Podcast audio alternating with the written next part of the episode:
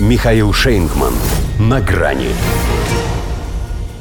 Детская болезнь. Макрон поручил найти причины беспорядков. Здравствуйте. На грани. Это, конечно, совсем не арабская весна. Как минимум потому, что сейчас все-таки лето. Но как в том анекдоте, вот такое паршивое лето. Силовики уже и легкую бронетехнику на улицу вывели. А все равно ничего не помогает. Городские бои ужесточаются настолько, что некоторые политики заговорили даже от предчувствиях гражданской войны. Карта Франции усеяна красными точками, обозначающими места наибольшей активности погромщиков, что тело во время ветрянки. Метафора уместна еще и потому, что это же, как считается, детская болезнь. А они же дети. Правда, Макрон не Янукович, в Ростов не убежит. Впрочем, у Макрона уже был свой Ростов. Только в отличие от Януковича, для него с этого все началось. Мятеж показывает разногласия, существующие внутри страны, хрупкость ее армии и вспомогательных сил. Как в воду глядел. Сказал о нас, а получается перевел на себя. Накаркал словом. Вот теперь пусть доказывает, что у него разногласий нет.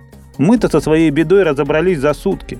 А он лишь на пятые поручил главам МВД и Минюста сделать все возможное, чтобы восстановить порядок и разобраться в причинах бунта. Вот тут молодец.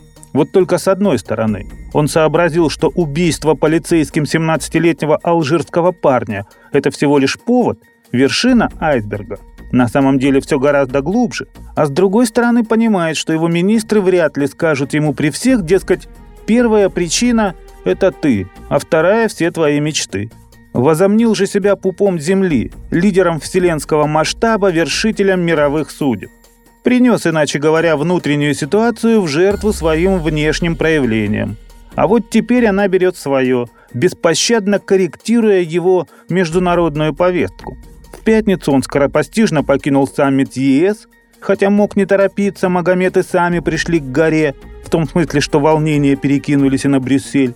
В понедельник отменил государственный визит в Германию, видимо, на радость Олафу Шольцу – Тому, ко всем его напастям, не хватало, чтобы француз и эту заразу с собой привез.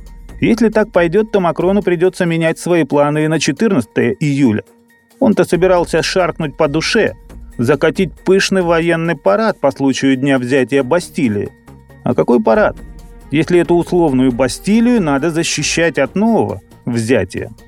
Вообще, несмотря на неловкие потуги выглядеть решительным, Брат Мусью имеет весьма растерянный, если не сказать бледный вид.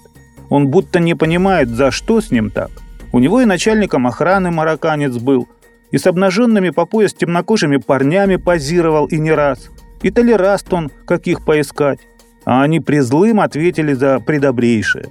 Хотя никаких требований не выдвигают. Малы еще. Просто и с удовольствием все крушат. Переходный возраст, что вы хотите. И это совсем не арабская весна. Это ее естественные последствия. Ветрянка, конечно, лечится, но если упустить момент, то шрамы останутся навсегда. И это в лучшем случае. До свидания. На грани с Михаилом Шейнгманом.